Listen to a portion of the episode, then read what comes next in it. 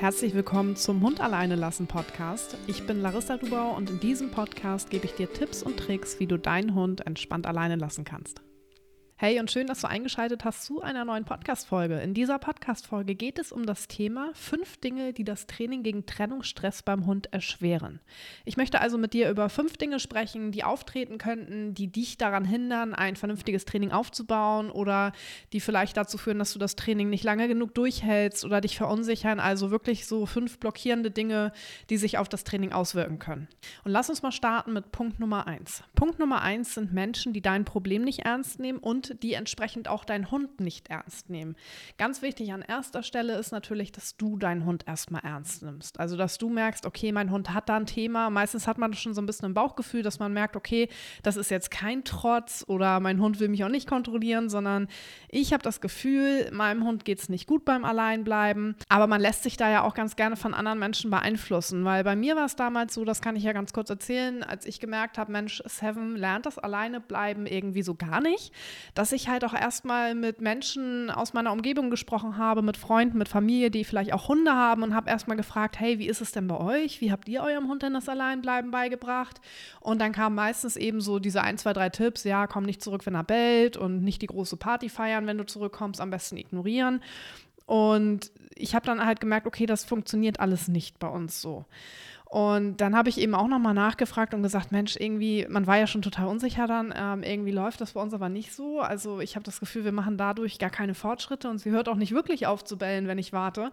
Und dann ging es halt los, dass die Person anfing, so ein bisschen mein Training zu verurteilen oder auch ja zu sagen, der Hund muss da durch und dann kommen halt eben Ratschläge, die dir nicht helfen, weil dann ähm, begibst du dich immer weiter in die Abwärtsspirale. Das heißt, das sind eben häufig so Tipps, wie, die in die Richtung gehen, wie dein Hund muss da durch und lass ihn weiter bellen und du musst einfach seinen Willen mal brechen und und und. Und dann stehst du irgendwann da und hast es alles gemacht und merkst, es ist alles noch viel, viel schlimmer geworden. Deshalb an der Stelle mein Tipp, nimm die Menschen nicht so ernst, die dein Problem und die dein Hund, also das Thema deines Hundes in dem Moment nicht ernst nehmen können. Sie können da nichts für, weil sie haben keine Erfahrung mit Trennungsstress gemacht. Ähm, aber sie können darüber nichts sagen, eben weil sie die Erfahrung nicht gemacht haben, weil sie nie einen Hund hatten, der nicht alleine bleiben konnte. Das sind häufig Hundehalter und Hundehalterinnen, bei denen das relativ easy verlief. Also die ihrem Hund das beigebracht haben, ähm, wo sie vielleicht auch eine gewisse Zeit eingeplant haben, aber die nie wirklich ein Thema damit hatten. Und auch jetzt durch die Erfahrungen, die ich eben mit den Sturmfreiteams gesammelt habe, ist immer mehr deutlich geworden, dass sich Leute wirklich nur in die Lage versetzen können, wenn sie das Thema auch mal hatten. Deshalb an dieser Stelle mein Tipp für dich, sprich gerne mit Menschen drüber, weil ich finde das sehr, sehr wichtig, sich auszutauschen.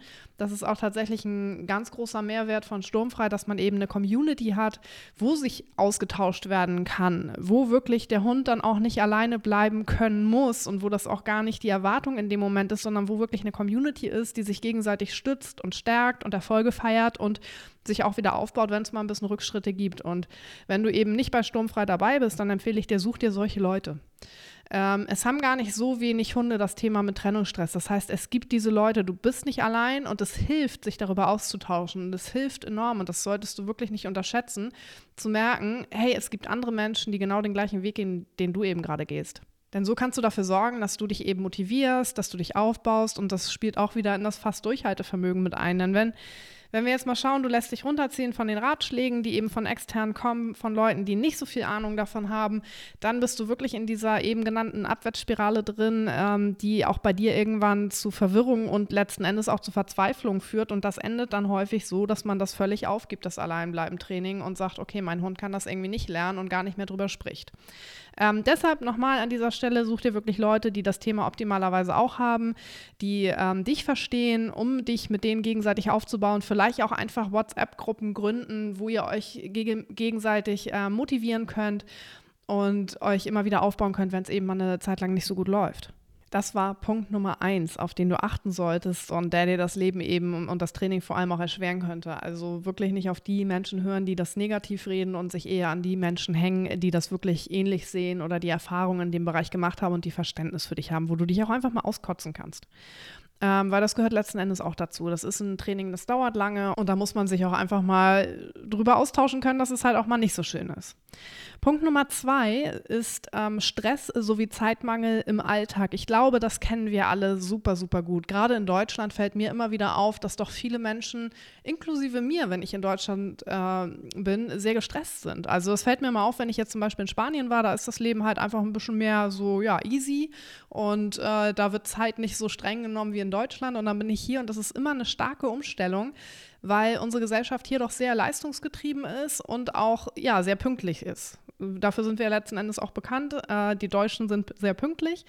Und das führt aber bei vielen zu Stress und Zeitmangel im Alltag. Auch da kann ich persönlich ein Lied von singen. Ich ähm, war lange Zeit so, dass ich ganz, ganz viele Termine an einem Tag hatte und musste mir das richtig antrainieren, dass weniger mehr ist. Und jetzt, um Bezug aufs Training zu nehmen, in, ja, im Kontext des Stress und Zeitmangels, ist es halt einfach so, dass wenn du jetzt jemand bist, der grundsätzlich schon viele Termine an einem Tag hat und du bist vielleicht für dich auch sehr strukturiert, ähm, dann ist das Training halt eine weitere Aufgabe, die erledigt werden muss.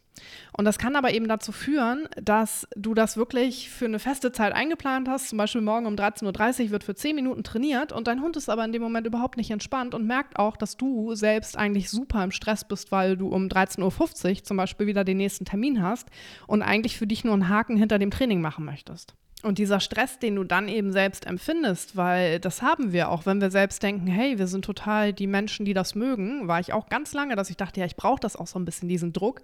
Ähm, natürlich strahlen wir trotzdem eine Unruhe aus und das wird vom Hund sehr, sehr angenommen. Bedeutet, dein, deinem Hund wird es dann in dem Moment sehr schwer fallen, in die Entspannung zu, zu gehen und zu sagen, ja klar, ich bleibe jetzt super entspannt hier liegen, während du, keine Ahnung, von A nach B flitzt und äh, ich übertreibe, das merkst du vielleicht, aber du weißt vielleicht, worauf ich hinaus will und halt eben schon deine nächsten drei Termine des Tages auf dem Zettel hast.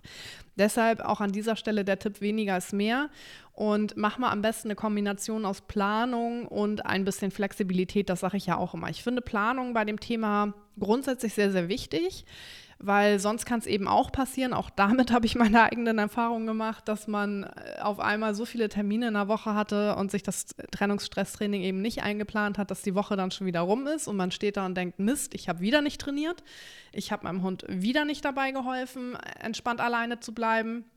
Deshalb finde ich das schon ganz gut, sich grobe Termine zu blocken, aber in dem Moment dann halt zu schauen, okay, ist mein Hund jetzt entspannt? Macht es Sinn, jetzt zu trainieren? Bin ich entspannt? Weil das ist super, super wichtig, dass du selbst entspannt bist.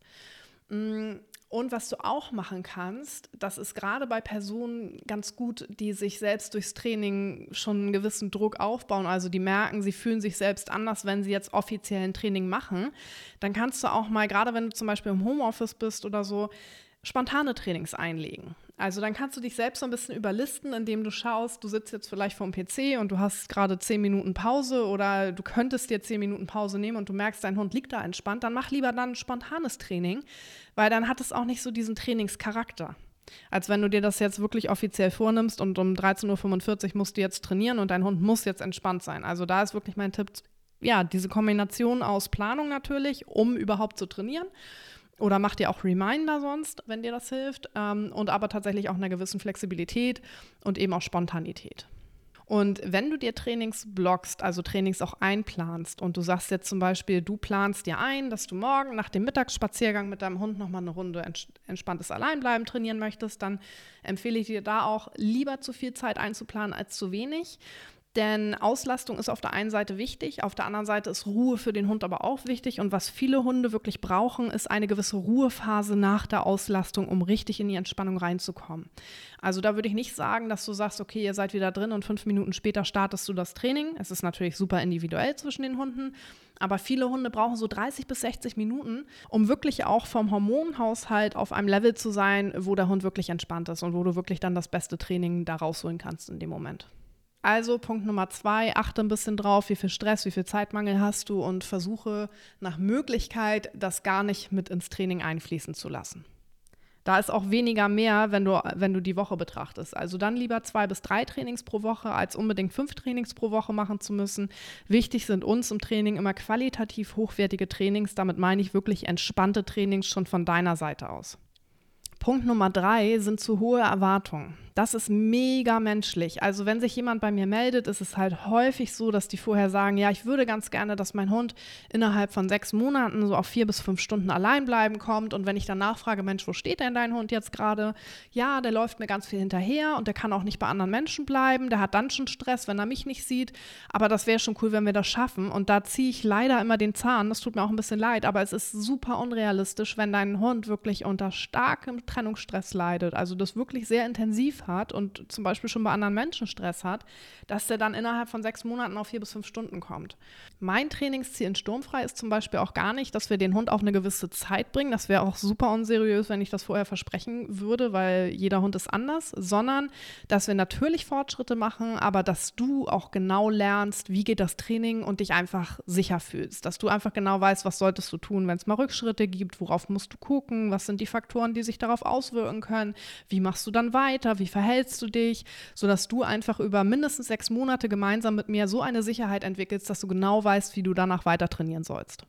Und wenn du jetzt merkst, okay, du hast vielleicht auch hohe Erwartungen an deinen Hund, dann mach dich dafür nicht schlecht oder klein. Das ist wirklich am Anfang total normal, weil man einfach gar nicht so drinsteckt im Hund und häufig das Wissen über Trennungsstress noch nicht hat.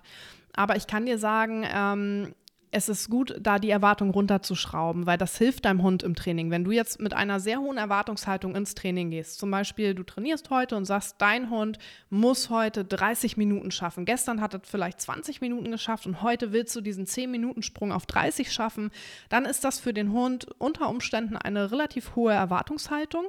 Und du bringst dann auch wieder ein bisschen ähm, Unruhe mit ins Training, weil du strahlst sowas aus. Also das ist natürlich ein Anspruch, den du in dem Moment hast ähm, den du deinem Hund gegenüber ausstrahlst und das kann deinen Hund verunsichern und dann auch wieder schwieriger machen, in die Entspannung zu gelangen.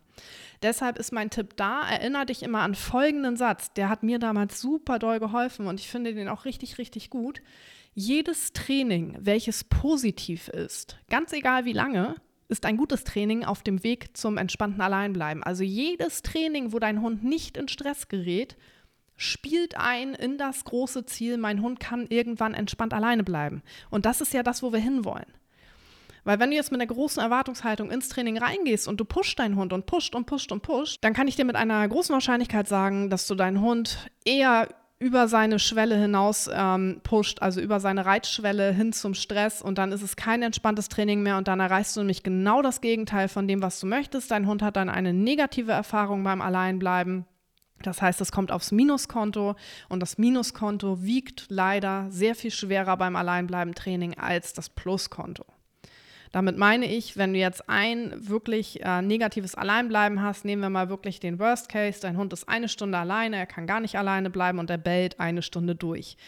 Dann ist das ein sehr, sehr schlimmes Erlebnis für deinen Hund und das hast du leider nicht mit einem positiven Training ausgeglichen, sondern zu jedem negativen Alleinbleiben brauchen wir viel, viel mehr positive Alleinbleibenzeiten, um dieses eine Mal auszugleichen. Und erinnere dich immer wieder daran und sag dir, hey, dann ist weniger auch da, in diesem Fall mehr. Lieber zu kleine Schritte, aber dafür positive Schritte, weil sie, sie bauen Vertrauen auf. Und in diesem Training zum entspannten Alleinbleiben geht es schlicht und einfach um Vertrauen dass alles, was wir machen, ist Vertrauensaufbau, dass dein Hund darin Vertrauen oder dass dein Hund das Vertrauen bekommt, dass er beim Alleinbleiben sicher ist. Und entsprechend kann er dann natürlich auch entspannt sein. Ja, also da wirklich äh, die Erwartung zurückschrauben. Weniger ist mehr. Jedes positive Training ist ein gutes Training, egal wie lange es war. Punkt Nummer vier, der wirklich große Auswirkungen haben kann, teilweise so groß, dass das Training komplett abgebrochen wird und gesagt wird, mein Hund lernt das Alleinbleiben nicht, sind demotivierende Rückschritte. Rückschritte sind super, super demotivierend. Keiner mag sie, sie gehören aber leider dazu. Ich hatte noch keinen Hund im Training, wo es nur bergauf ging, wo es nicht mal eine Zeit gab, wo es ein bisschen zurückging oder wo es mal stagnierte. Das gibt es de facto nicht, weil Hunde sind einfach auch Lebewesen. Hunde haben gute Tage, Hunde haben schlechte Tage.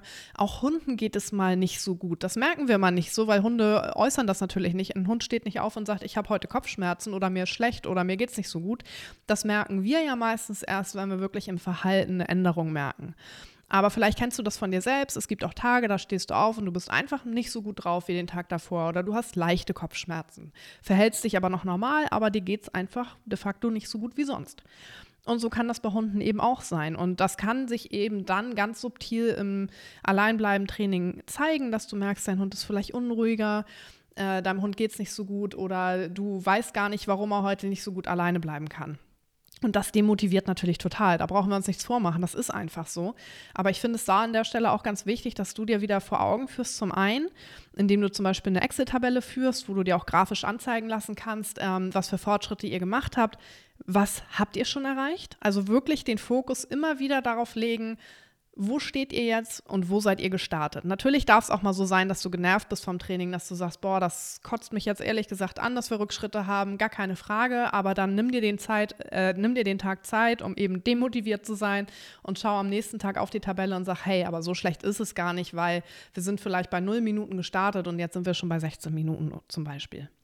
Also, dass du da dich darin trainierst, den Blick immer wieder aufs Positive zu richten und gleichzeitig aber auch schaust, gibt es Ursachen für die Rückschritte. Das kann auch ein Wetterumschwung sein. Das hatten wir gerade in Sturmfrei, dass da zwei, drei Hunde sehr stark auf, Wetter, auf den Wetterumschwung reagiert haben.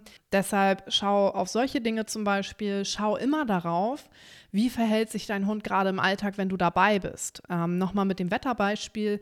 Ich habe einen Hund im Programm, der generell sehr viel in der Gegend rumschaut und sich auch gerne mal umlegt. Und jetzt zum Wetterumschwung, als es wärmer wurde, hat er das sehr, sehr häufig getan. Den wurde dann auf seinem Platz viel zu warm, also auch wenn Frauchen dabei war. Dann hat er sich in den Flur gelegt, dann war es da aber auch noch zu warm. Dann hat er sich wieder umgelegt. Also der hat auch im Alltag vermehrt Unruhe gezeigt. Und genau das Gleiche konnten wir im Training beobachten. Und da ist es auch immer ganz wichtig zu differenzieren. Ähm, ist das jetzt ein Verhalten, was der Hund zeigt, weil du weg bist, also aufgrund deiner Abwesenheit und aufgrund des Stresses, was daraus entstehen kann? Oder ist es vielleicht gerade ein Zeichen, ähm, dass er generell etwas ja, Unwohlsein verspürt, dass er nicht so gut zurechtkommt, was eben dazu führt, dass er ja, sich auch umlegt häufiger, wenn du dabei bist? Nichtsdestotrotz, ganz egal woran es jetzt liegt, würde ich im Training darauf Rücksicht nehmen und sagen, okay, dein Hund hat da gerade ein Thema, zum Beispiel mit dem Wetterumschwung oder läufige Hündinnen, ganz, ganz schwieriges Thema für Rüden oder auch läufige Hündinnen für sich selbst. Ähm, auch da ist hormonell ja ganz viel in Gange, dass du einfach dann siehst, okay, da ist gerade was bei deinem Hund. Du bemerkst das auch an seinem Verhalten sonst und du nimmst im Training Rücksicht. Also peilst jetzt nicht unbedingt äh, die großen Fortschritte in der Zeit an, sondern sagst, hey, wir festigen mal die Basics, also das, was wir bisher erreicht haben haben. Und der letzte Punkt für heute ist ein kleiner Denkanstoß. Es gibt Leute, die sagen, ja, Trennungsstress gibt es gar nicht und das ist nur ein, äh, ein Hundehalterthema im Kopf des Hundehalters. Und davon halte ich ehrlich gesagt nicht viel. Was ich aber schon beobachte, ist, dass das Thema Trennungsstress mit dem Hundehalter etwas macht. Und das ist meistens nichts Positives, denn Trennungsstress und auch so die Meinungen von außen und die ganzen Internettipps, die führen dazu, dass man stark verunsichert ist. Und zusätzlich ist das ja ohnehin schon eine Situation, die für einen selbst sehr belastend ist, weil man ja so stark in der Freiheit eingeschränkt ist. Vor allem, wenn man jetzt nicht unbedingt noch einen Partner hat oder eine Partnerin, sondern wirklich alleine mit dem Hund ist und alles um den Hund herum organisieren muss. Ich selbst weiß aber auch, dass es mit einem Partner trotzdem auch anstrengend ist. Also ich hatte das ja zusammen mit meinem Partner die Situation und auch das ist anstrengend, wenn du alles um den Hund herum organisieren musst und eben nicht mal eben zu zweit ins Kino gehen kannst oder zum Sport, sondern immer nur getrennt voneinander Dinge machen äh, ja, kannst. Das ist halt auch eine Belastung für die Partnerschaft, aber als Single ist es halt nochmal eine andere Hausnummer, weil ähm, du kannst dich nicht mit jemandem direkt absprechen, sondern musst wirklich extern schauen, wer kann deinen Hund nehmen.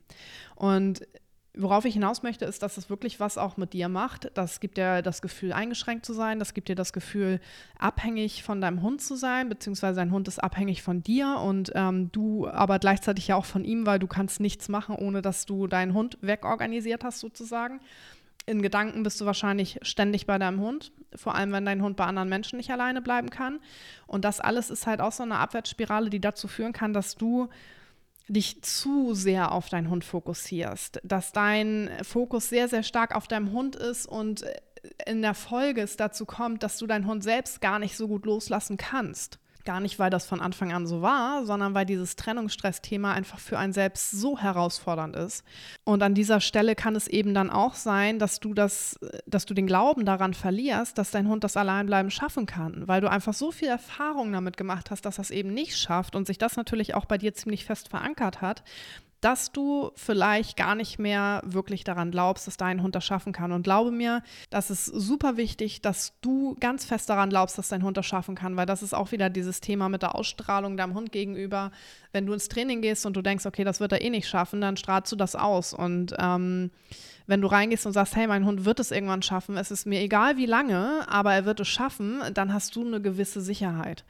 Und ich habe da auch eine Übung, die kannst du aber auch googeln. Es gibt viele Übungen dazu. Ein Beispiel wäre eine Visualisierungsaufgabe, wo du dir wirklich immer wieder vorstellst, und zwar so bildlich wie möglich, dass dein Hund alleine bleiben kann. Der Trick an der Sache ist nämlich, dass dein Gehirn nicht unterscheidet zwischen das habe ich wirklich erlebt und das habe ich mir vorgestellt, erlebt zu haben. Also die Bereiche, die verantwortlich sind für habe ich mir vorgestellt und habe ich wirklich erlebt, sind die gleichen. Das heißt, es wird genau gleich verarbeitet und du kannst eben dein Gehirn darauf trainieren, dass dein Gehirn daran glaubt, dass dein Hund entspannt alleine bleiben kann, weil du es dir visualisierst. Und das ist ein ganz, ganz ähm, kraftvolles Tool, was ich dir mit an die Hand geben möchte, wenn du merkst, okay, du hast da ein Thema mit deinem Hund loslassen oder selbst daran glauben, dass es funktionieren kann. Du kannst da auch mal ähm, nach Meditations-Apps schauen, falls das dein Ding ist. Das ist ja nur ein Tool von mehreren. Ne? Also es gibt auch andere Tools, da kannst du für dich auch mal herausfinden, was dir gut hilft, eben dein eigenes Selbstvertrauen zu stärken. Es gibt da auch gute Apps für, die auch gute Visualisierung und angeleitete Visualisierung haben. Das ist zum Beispiel die App Headspace, die mag ich selbst sehr gerne.